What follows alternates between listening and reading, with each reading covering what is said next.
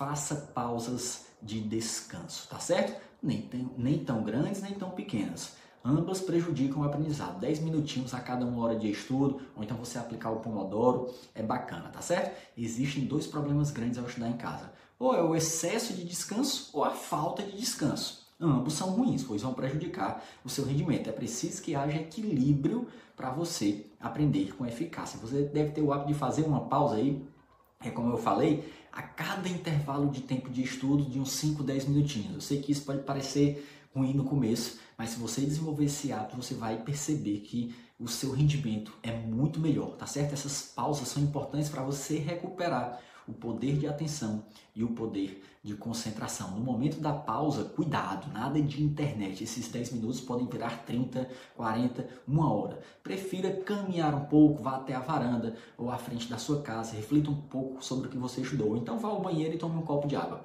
É muito importante estar bem hidratado aí na hora de estudar para você ter mais qualidade, tá certo?